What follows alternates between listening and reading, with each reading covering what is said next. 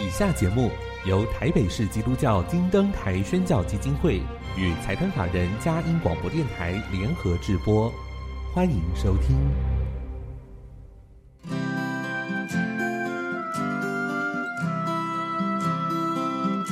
在现代紧凑的生活节奏里，以爱建立和谐的家庭生活，以喜乐专业的态度投入服务。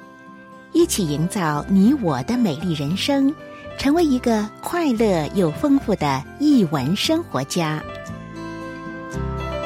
译文生活家，本节目是由林森南路礼拜堂社团法人中华民国合家欢协会、佳音广播电台联合制作，欧灵静主持。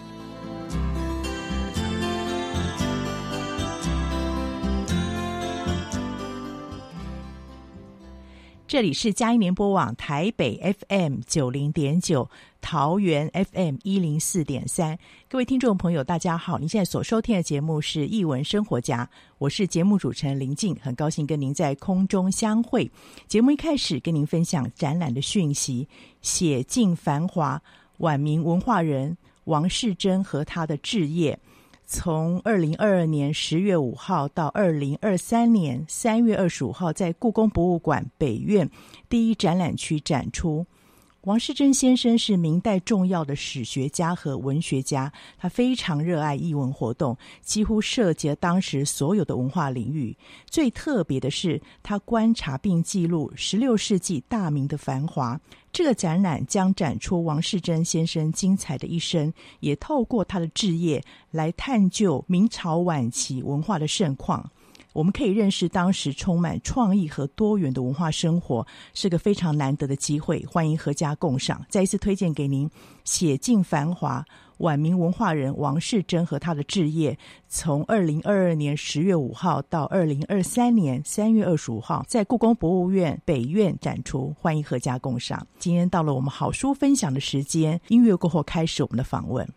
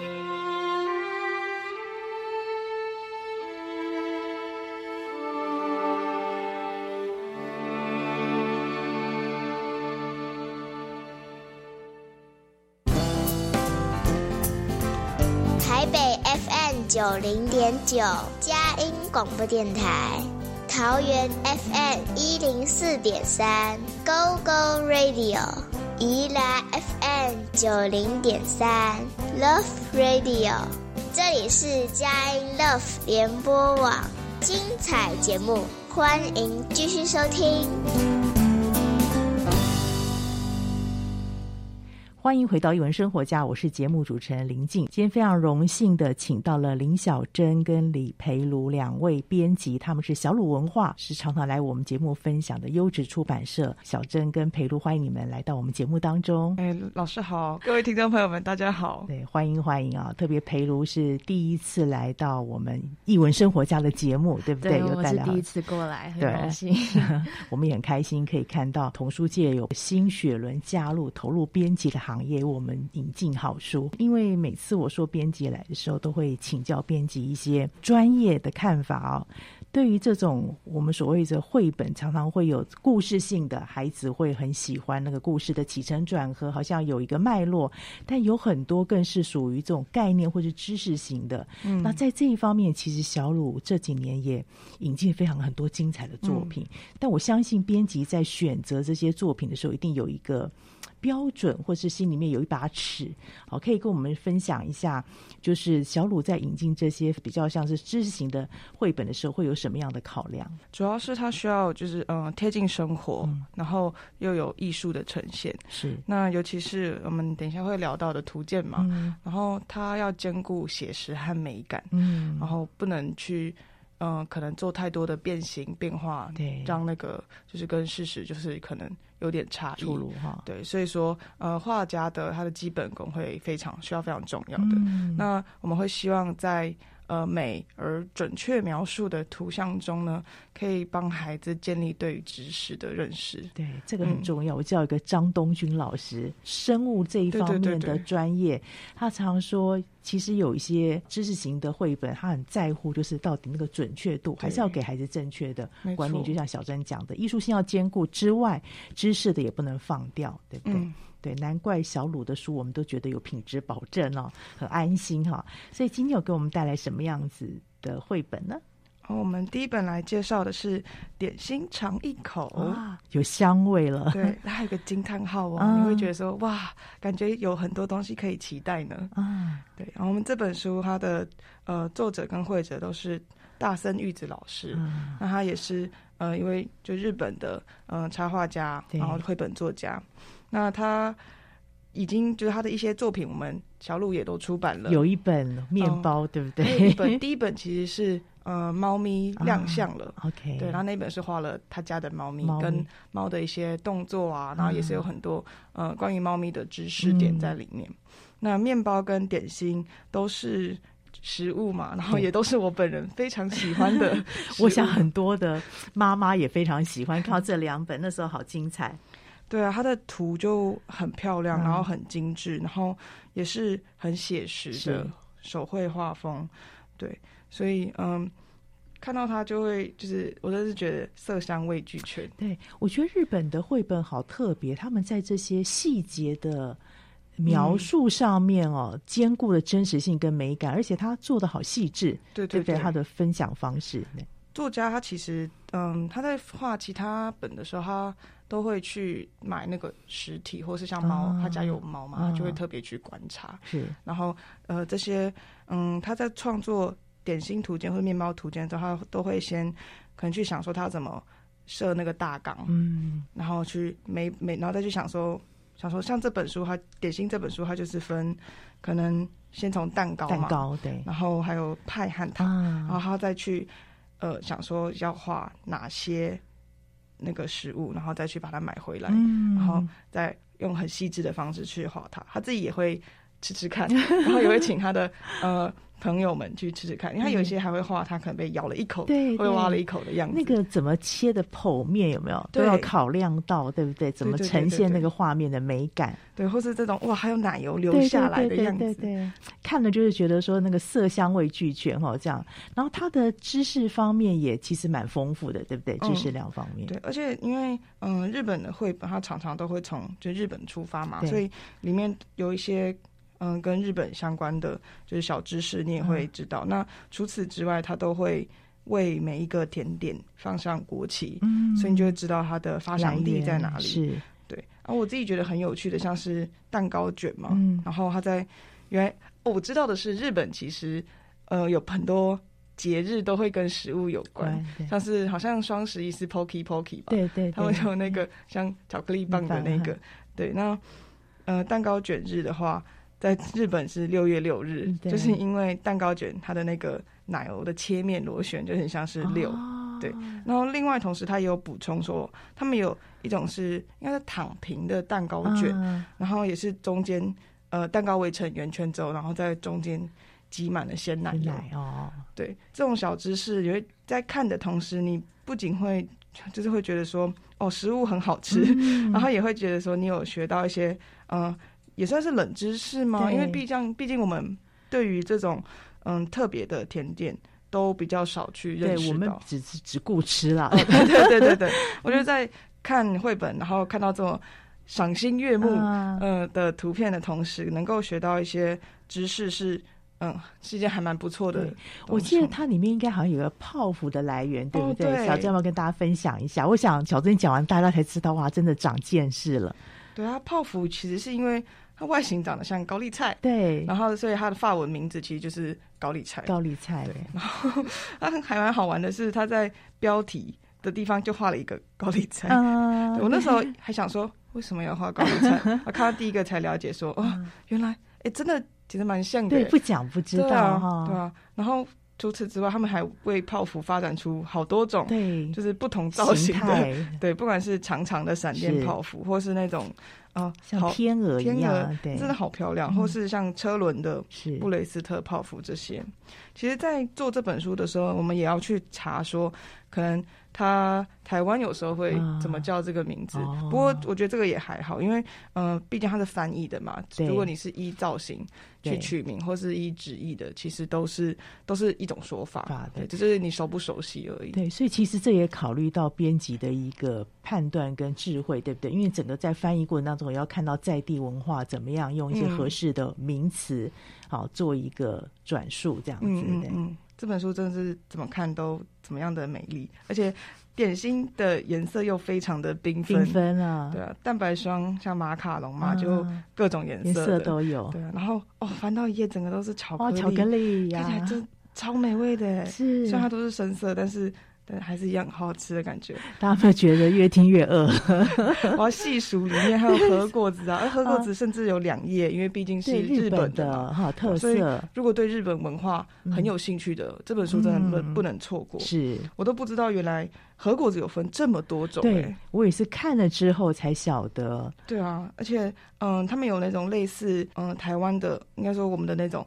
粽子，但是他们也有不一样的地方，欸、或是哎，我真的很有，我觉得很有趣的是，嗯，我有学到，从里面学到，鲷鱼烧，它其实根据制制作时的模具，然后，如果是一次只能烤出一到两个的，它会被称为天然品种，然后如果是一次可以烤出多个的，就是养殖品种，对，真的好可爱哦，有趣哦，对，然后又突然觉得说，哦，原来日本还有这种说法哦，对，对啊、那个帮助记忆耶，因为有时候我们。光是学那个名词学了半天，嗯、可是他这一讲，然后配合这样子有趣的叙述，就很容易记得起来。其实也会跟日本他们，呃，他们对于那些要求，他们对工细致的要求，职人的精神，对对对，然后以此去区分，真的好有趣哦。嗯，所以这本要推荐给大家。点心尝一口，其实还没看之前，我们就已经好像尝到那个美味哦，然后又能赏心悦目哦，嗯、所以一定要好好来打开这本书看一看。嗯，那除了这本之外，知道还有另外一本也很特别的书，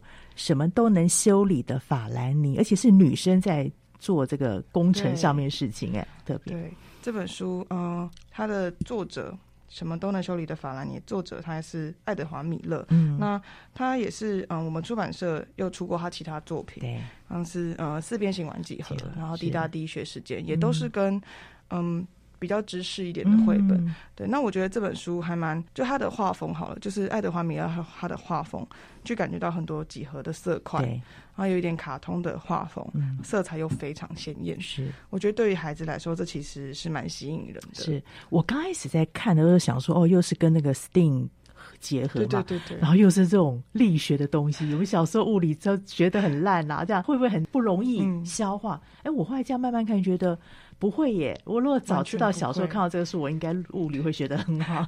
对，我觉得，嗯，可能这位作者也是他的功力也在这吧，因为不管是另外两本四边形或是滴答滴，他都会用非常生活化的方式去让大家学习，尤其是让孩子去了解，嗯、呃，生活中那些常见的事物，嗯、其实背后它有它的运作原理。对，对，那这本什么都能修理的法兰尼也是，它是跟 STEAM 的工程领域蛮相关的。嗯，我觉得他还蛮有意思的是，他是先从女主角，对，她是法兰尼嘛，对，那她是一位。呃，我会称之为黑手嘛，啊、会修理任何物品的。嗯、那同时，他还有一个好朋友是机器人罗比。嗯、那他们两个在镇上开了一间修理店。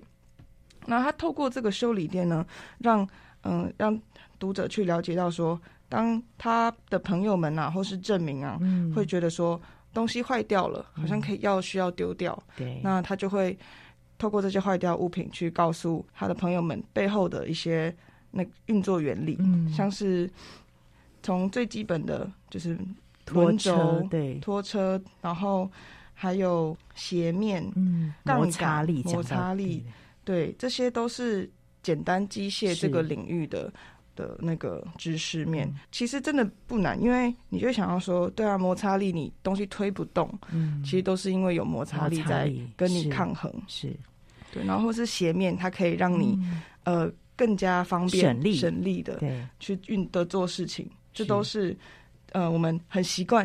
啊，只是你可能不会去把它，就是如果在不了解前，你只是习惯它而已。嗯，嗯，因为就有些抽象的用法，可是他用一个图像或者一个生活情境来呈现，很容易了解。像刚才小珍讲那个力跟摩擦力是相对的嘛，然后他用这个机器人在推的那个感觉，好，然后包含。在生活当中，该提到怎么去遇到这个力跟摩擦力之间的一些关系，我觉得他就一步一步讲，一次没有给很多。我记得以前我们上物理课，嗯、哇，一下子要学好多东西，对，连那个名词都还不知道是什么东西，就开始要学运算过程。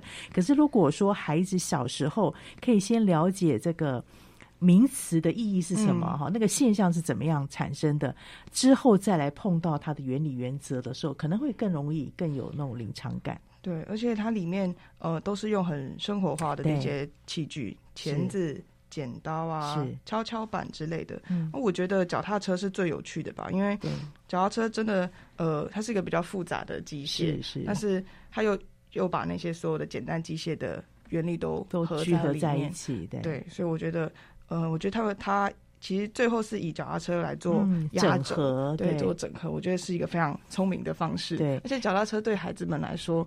一定很熟悉，啊，好熟悉哈。对啊，小孩子应该小孩小孩应该小时候都有骑过脚踏车吧？对，应该是有。不然现在脚踏车好多种变化，对，对不对？嗯、有的是没有辅有辅助人，又有没有辅助人的这种方式。嗯、所以这会做一个整整合哈。然后很谢谢小珍这样的分享。那当然，我觉得它里面有很多是他创作者的智慧吧？怎么样可以把这个简单的东西慢慢延伸运用，然后跟生活做结合？我们用留在下一个。单元来做分享，我们先进一段音乐，待会直接请小珍来继续分享。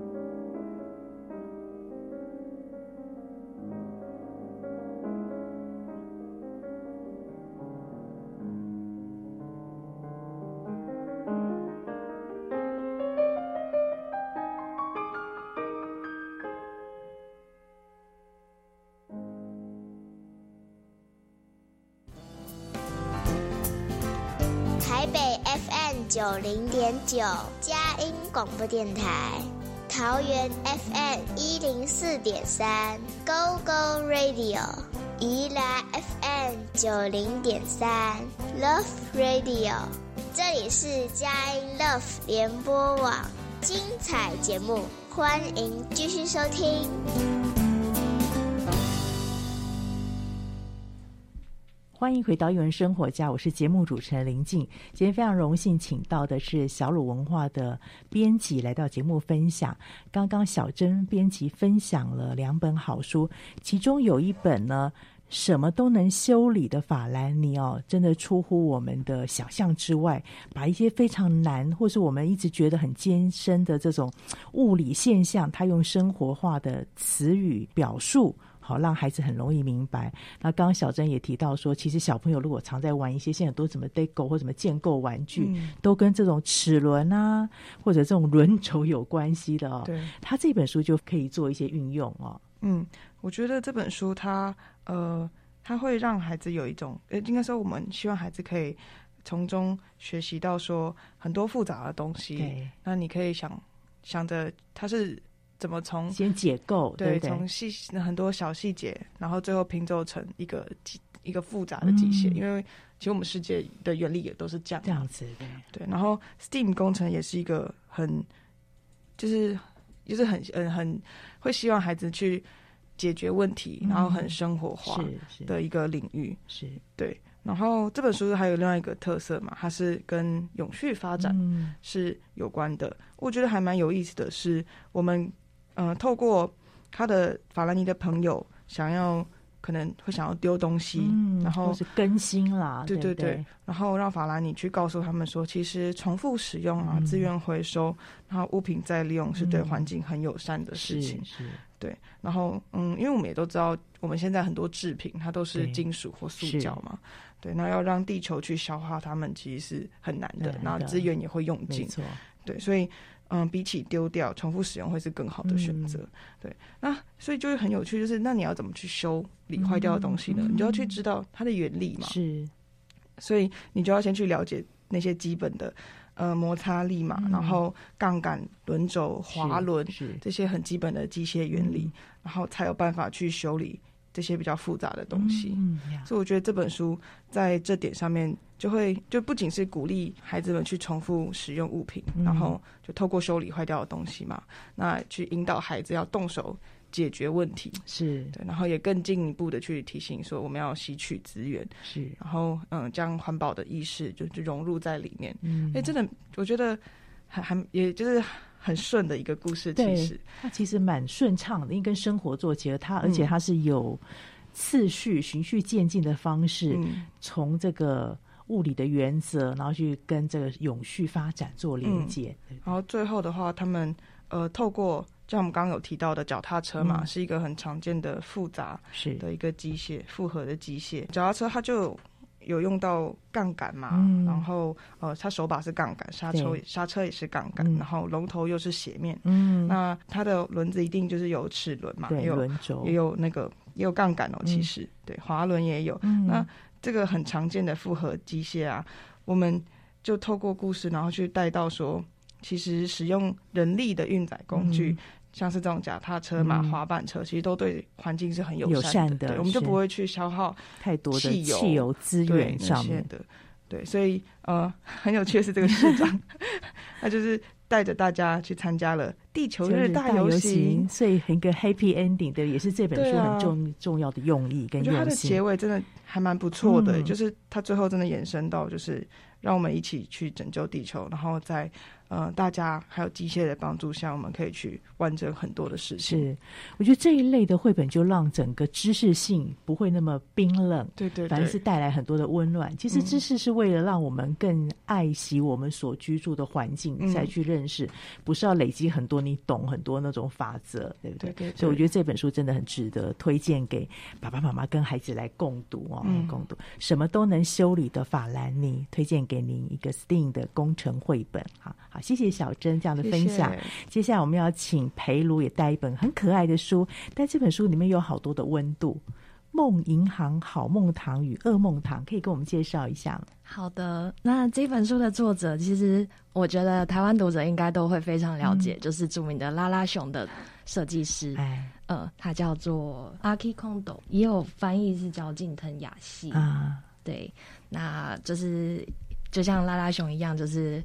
它本身就带有很疗愈的那种就是视觉感觉，那这一本梦银行它也有疗愈的感觉，嗯、但是它在绘绘画的呈现上面，就是有别于它其他的作品，像是拉拉熊的色块啦，嗯、或是呃，他在台湾出的另外一些绘本，像是棉被君、啊、那种简练，然后但是又很可爱的线条，是。就是梦银行这一本它的呈现会是更像水彩，然后有渐层的变化，啊、然后有一种梦幻的感觉，嗯、但是又很。就是温暖这样子，对，因为它是梦嘛。对，嗯嗯。那梦银行的话，它其实是系列的第二集。对，它第一集叫做就是直接是梦银行。啊、那它有前情提要，就是嗯，梦银行它其实是就是主角贝贝，对他爷爷所就是继呃给他继承的事业这样子。嗯、那这个商店里面有卖。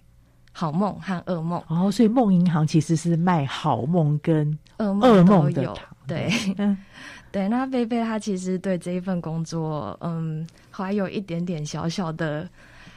疙瘩，因为他其实是胆小鬼。嗯、那他在这个就是梦银行里面，他就必须要去面对他的噩梦那一面，然后也要就是去客人家里收购噩梦。对对，那他还有另外一个工作伙伴叫默默，默默。嗯，那他们常常会去就是客人家，然后呃一起去收购，无论是好梦或噩梦。嗯、那也遇到了很多温馨和。就是温馨的故事，这样、嗯。这个第二集《好梦堂》跟《噩梦堂》也是有一个，好像遇到这个一直被噩梦困扰的，对不对？客人对，所以产生的一个故事，对不对？嗯、对他们就是有一天在呃开店的时候，然后就发现有一个小朋友他一直在外面就是徘徊，嗯、那不敢进来。嗯、然后他们去了解状况以后，才知道原来他是一个最近一直受就是噩梦。纠缠困扰的哈，这个跟孩子的现象很雷同哎，对不对？所以他真的就从孩子的这种眼光角度来描述哦。嗯嗯嗯，就是对，我相信小朋友就是他可以从这个故事找到很大的共鸣，就是因为小朋友他可能会有更多的想象，然后对于更多的未知，就是会有。会会产生就是一些小阴影，然后会反映在梦境里面。是，就像贝贝说的，就是他自己对梦会有一点点小疙瘩，所以他其实可以同理这个小客人他遇到的困扰，就是他不断的受噩梦纠缠，那然后甚至都不敢睡觉。对呀，所以他跟就是默默决定要去帮助他，尽管就是小客人没钱，然后他还是就是跟他一起去他家，然后想要把他的噩梦变成就是噩梦堂，然后。让他可以换取就是一个就是好梦堂，对，然后睡一场好觉，这样。那个我觉得那个爷爷在里面虽然呃这边没出现，可是在他的生命里面扮演一个很重要的角色，对不对？对，他之所以会去帮助这个小客人，嗯、是因为就是爷爷说了一句很重要的话，他说就是只要是好的念头，就是应该要去做。嗯嗯，所以他就决定要就是。帮助这个小客人，对，就有任何好想法都是一种礼物，是不是？对对对对。然后尽管就是他明明就是和默默都怕的要死，对，我觉得他用这个礼物的概念非常棒哎，因为我们礼物还待拆开嘛，嗯嗯，会有一些惊喜，所以我觉得那个有时候想法去做，你还不知道会碰到什么事情，嗯，可是你要有那种期待。嗯，他一定会是善的，嗯、善意的一种回馈哦。所以我觉得在这里面，其实爷爷给他很大的一个支持、支持的力量哦。嗯嗯，就好像孩子也需要生命上也需要一些支持的力量。对，他碰到一些他没有办法过去的坎哦，像刚才这个小客人一样，他也不知道该怎么办，所以在外面一直等待。可是他又期待自己可以做好梦，对不对？嗯嗯嗯。对，所以我觉得大人怎么去。观察怎么去体察孩子的状况，跟用什么方式来对待孩子，其实这本书有很多的帮助跟提醒。哦、嗯嗯嗯，我同意。对，然后我觉得就是，其实他们在面对梦的时候，就像刚刚老师说的，就是会有很多的惊喜。对的确，他们在这个就是故事里面，他们就经历了非常对，惊喜是什么我们就不爆雷，但是就是很开心。你看那个讲的眼睛就发光了。对，反正他们就经历了非常美妙的事情，嗯、然后让他们让那个小客人后来知道了，就是尽管有噩梦的成分，嗯、但是其实整个人生都还是很美妙的。然后有他们两个好朋友的陪伴，就是他人生就就是。其实他有更大的勇气去面对，就是他所有的未知。对，裴璐讲的非常好。其实人生是很美妙的，我们常常只会定睛在一些呃痛苦或者忧伤的事情上面。可是你要去想哦，你的整个过程当中，其实大部分的时候都是美好的哈。不要被这些短暂的忧虑、困难困住了啊！要去回味那种美好的滋味。然后谁陪伴过你？好，谁陪伴过你？觉得这两个好体贴哦，贝贝跟这个他的伙伴。对，真的就是读完故事有一种被疗愈的感觉，是就是好像朋友在旁边。那比如就实际问你有没有做梦的经验？有，一定都有。你的好梦比较多，还是噩梦比较多？我觉得也没有到噩梦，但是会有一些就是脱离我自己的掌控，因为有很多东西都是就是你在日常生活中就是会用意志力去。抑制你不要去想，然后或是不要去犯某一些错误，但是他就是会在梦里面出现，潜意识就出来，因为睡觉的时候就放松。为什么？为什么我在梦中会去就是做一些禁忌啦，或是就是为什么我会又梦见我不想要去面对的事情这样子？所以有也是一种讯息，对不对？其实有时候。梦也是一个蛮好的讯息，所以不要，我觉得不用排斥噩梦，就跟这个书上讲的一样，那那个就会存在，对不对？你的生活其实大部分都是美好事物，嗯，围绕着你。好，那即便有一些可能是我们的一些压抑，或者是一直没有办法去解决的，反正提醒我们怎么去面对跟正视。嗯嗯嗯嗯嗯。所以每个人都有这种做噩梦或者做好梦的经验。嗯，然后有时候。我们觉得，我真的可以变成糖分享出来，多美好！真的是。那这本书你会怎么样建议父母亲陪伴孩子来阅读呢？因为我相信小朋友他可能对这个世界就是。会有更多的想象，那那想象不一定都是美好的。对，家长在跟小朋友一起就是阅读这本书的时候，就可以多分享，就是彼此梦美好的那一个部分，嗯、可能是故事啦，或者是就是他们在那边感觉到怎样的快乐或安心。嗯、是，那让孩子知道，就是其实梦也有它美好的地方。对，嗯。对，就带孩子去看，因为有父母亲的陪伴，孩子会比较安心。否则，孩子有时候有一些情节不知道怎么处理，面对的时候，有家长的稍微提点，他会觉得啊，原来也许爸爸妈妈都有，也是有这种做过噩梦的经验呐、啊，嗯嗯、所以我就更放心了哈。那个是一种卢场，对不对？嗯嗯嗯，是很谢谢培如这样的分享。小珍呢，有做好梦或者是噩梦的经验吗？有，小时候是一定有的，一定有。然后小时候对于噩梦。那个会那个纠缠是真的很久哎、欸，也很难忘记噩梦发生你噩噩梦中发生的事情。是是，对。然后我觉得这本书确实它会呃让孩子会比较好去可能跟噩梦和解吧。对，也是跟你你会害怕的东西和解。对。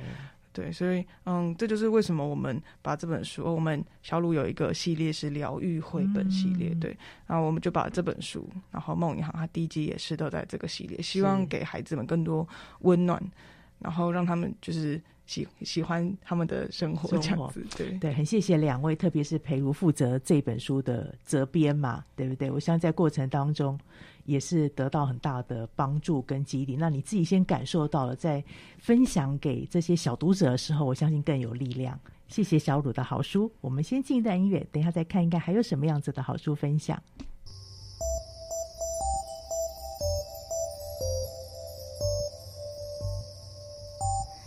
地球是我们的家，一个快乐的家。是我们的家，一个永远的家，一个永远的家，一个永远的家。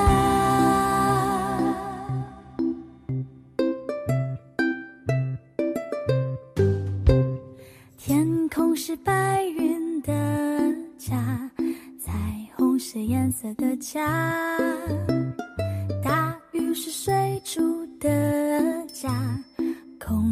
是大风的家，河流是小雨的家，高山是森林的家，绿树是小鸟的家，大地是草原的家。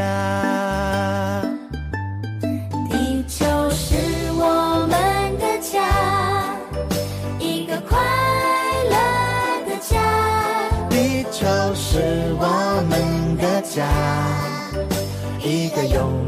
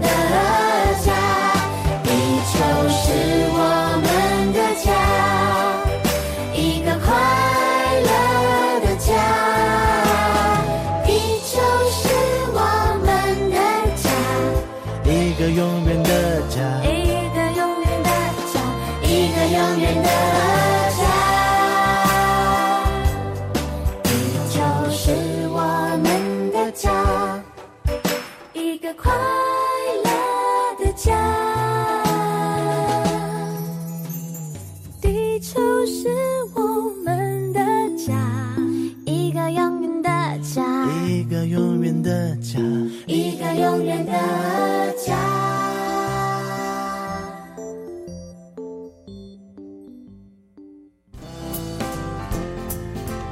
台北 FM 九零点九佳音广播电台，桃园 FM 一零四点三 Go Go Radio，宜兰 FM 九零点三 Love Radio，这里是佳音 Love 联播网，精彩节目，欢迎继续收听。欢迎回到《艺文生活家》，我是节目主持人林静。今天非常荣幸请到的是小鲁文化的编辑林小珍小姐跟李培露小姐来分享，给我们带来很多精彩的绘本作品。但我要跟听众朋友说，小鲁不单单只有绘本，他的小说啊特别精彩哦，特别是常常引进国外的这些得奖作品。小郑今天带来一本很精彩的作品《中间人》，对不对？对，对，对，可以跟我们分享一下。呃，这个我觉得这个书名就很让人产生悬念呢。嗯 嗯，那我们书名其实对它的目的就是为了让人产生悬念。小说都是这样子，没错。书名要有第一个印象，就觉得说中间人是在讲什么？中间人啊，对，他其实就是在讲呃，我们的主角呃，女主角她是呃。排行在中间的那位，我打岔一下，我觉得小鲁很走在时代的尖端，讲女力，对不对？刚才有一个什么都能修理的法兰尼是女生，然后中间人的主角也是女生。对，对，我觉得我们要，对我觉得其实也是现代的小说或是绘本都会想要努力的这个部分推这部分，是对对对。那这本书我们那时候在选的时候就觉得说，它里面嗯是讲到就是。很多很有很温暖的地方，嗯，会让孩子感受到那种呃绝望中的苦，绝望中，然后会又有还是有爱跟勇敢的力量。嗯、对对，最主要是我们希望。这种嗯，青少年小说都希望会有这种特色，去鼓励孩子，是因为特别青少年在成长期嘛，他们很多的追求也需要自我的肯定跟认定哦。嗯、这个部分，那怎么去那个勇敢到底是什么意义？其实都是青少年小说很重要的主必备的条件。对，对，那这本它的作者是科斯蒂阿普包姆，对，那他是一位英国人，嗯，那他现在住在温彻斯特，还蛮有意思的是，他住的地方，然后附近就是有一个蝴蝶纷飞的原野，啊，那就成为了这本中间人的一些背景设定。是对，那他现在是一位全职的作家，嗯，然后也出了很多书啊，这本书是他的第一本出道作啊。第一次呃，一开始就这么精彩，对对对，就马上获得像什么卡内基文学奖的提名，啊，是很特别的指标啊，或者水呃英国的水石书店童书奖的入围，嗯，或是那个布兰福博斯奖的入围，嗯，这都是英国童书的一些对指标指标性的。对，那我觉得这本书它还蛮呃有意思的是，它应该说一开始看的时候，我会觉得它是一本反乌托邦的青少年小说，嗯，那。但嗯，后来我会觉得说，他其实更更加强调的还是是青少年在成长的过程中会遇到的一些困境。是对。那反乌托邦小说，我觉得他会塑造的是一个呃，好像美好的世界，对，对美好世界。但是你可能会意识到这个美好世界的。嗯好像不是那么的真实，像我们熟悉那个记忆传授人嘛，记忆传承者，对对，都是这个也是类似，然后是饥饿游戏，饥饿游戏也是，也都是非常经典啊，非常经典的反乌托邦小说。对啊，这本书可能是因为青少年小说嘛，它的幅度呃篇幅比较小一点点，是，所以说它比较像它的营造，其实你会一开始。就有感受到，嗯，就从他们在学校的晨间的那种晨诵嘛，嗯，然后去一直去宣宣扬说什么长子是很伟大的，嗯，对。那我觉得从这些小小的细节上面，就可以跟着我们的女主角，她叫做玛琪，然后去看。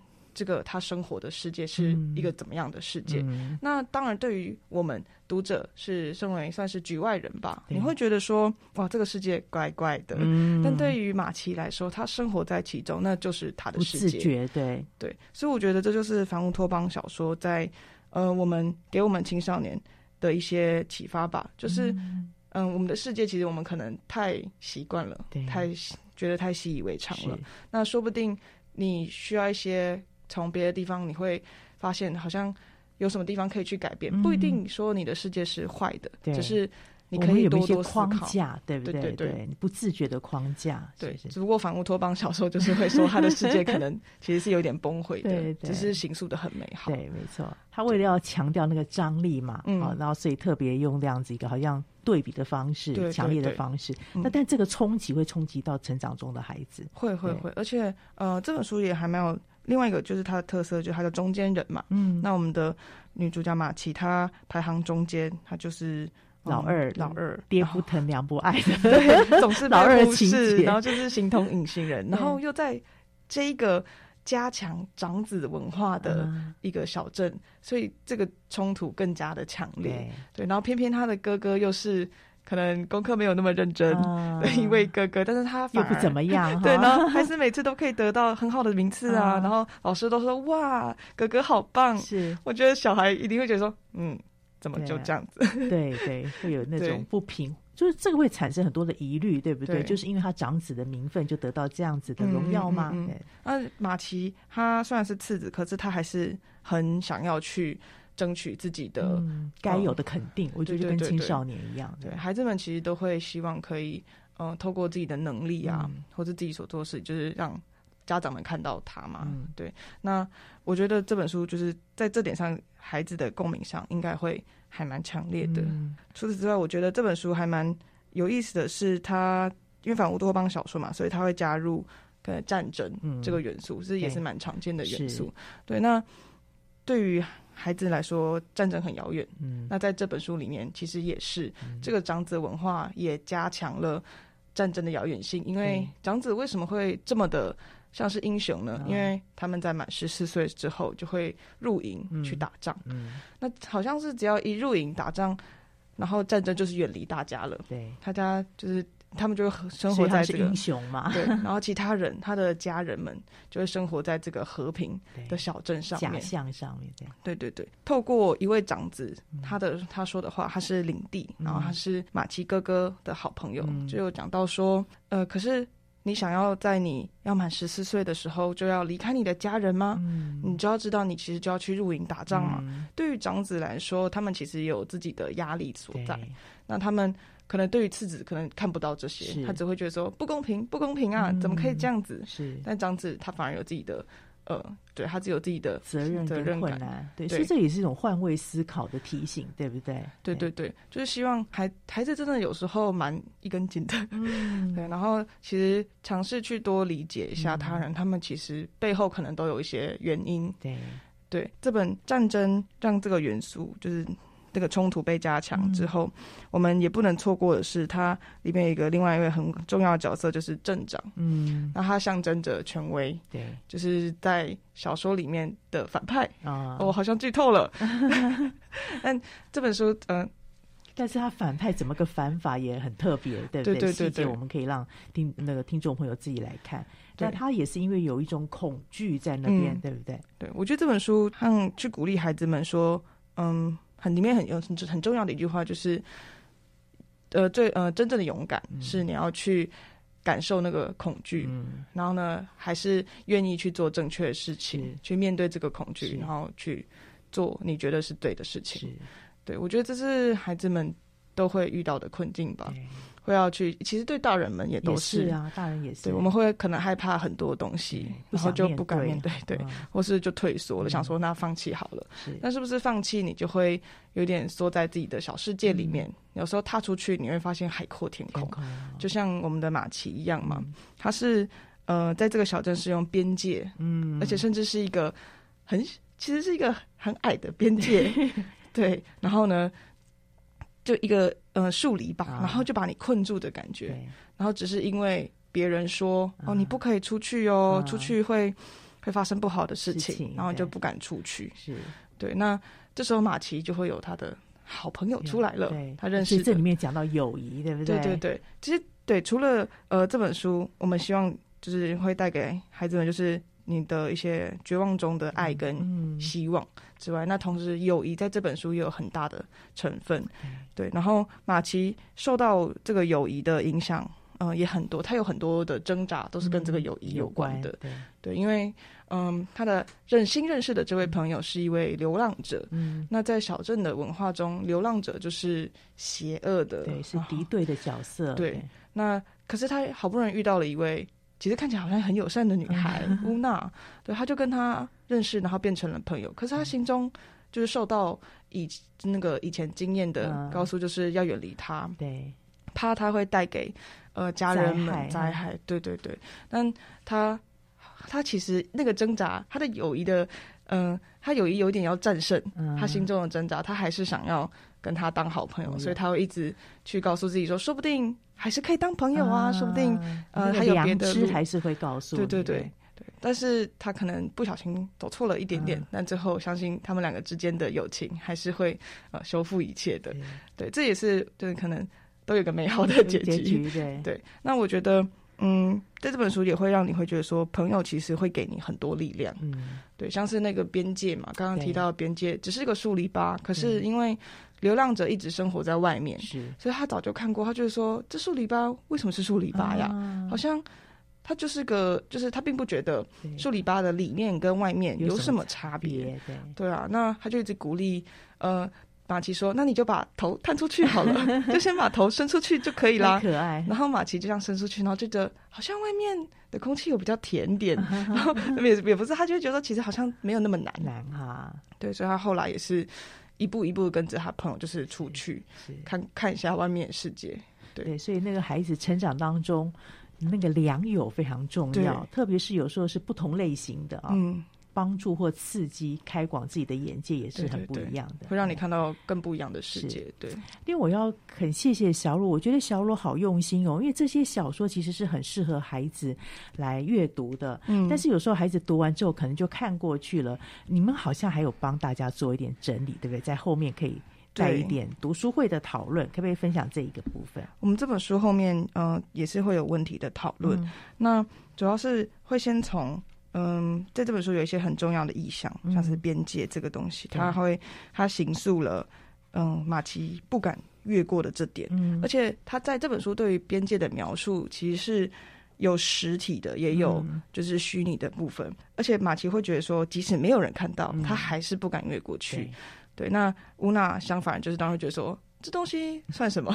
为什么你不过去呢？对，对，他就一步一步去鼓励他，嗯、他觉得这些数理就是数理啊，你就越过去就好了。是，但同时，虽然我们可能在这个故事中，你有时候会觉得说，呃，边界好像就是坏的，啊、在这本书看起来是这样。可是，其实你反过来思考一下，那边界，呃，对马琴来说，边界其实有保护小镇的作用，功用。对，所以其实觉得，嗯、呃，我们有时候可以去想说。它是不是真的那么坏？嗯，对，说不定其实，在别的地方我们看不到的地方，它还是有好的功用的。没错，它有时候限制是一种保护，对不对？善意的保护，对，只是去就是每一个东西都有两面思考嘛。嗯、对，那接下来我们就会去看到这本书很重要的长子文化。嗯，那对于。对于马奇来说，他就会觉得他做了很多尝试，好像都没有意义嘛。对，那你就去看到说他做了，他试试着做了哪些，嗯，然后然后那些长子又让他获得什么的呃好的那个待遇，对，然后最后最后是让你去感受到这本书他如何去描写呃友谊背叛啊，或者是关于流浪者的一些描述，对，然后还有。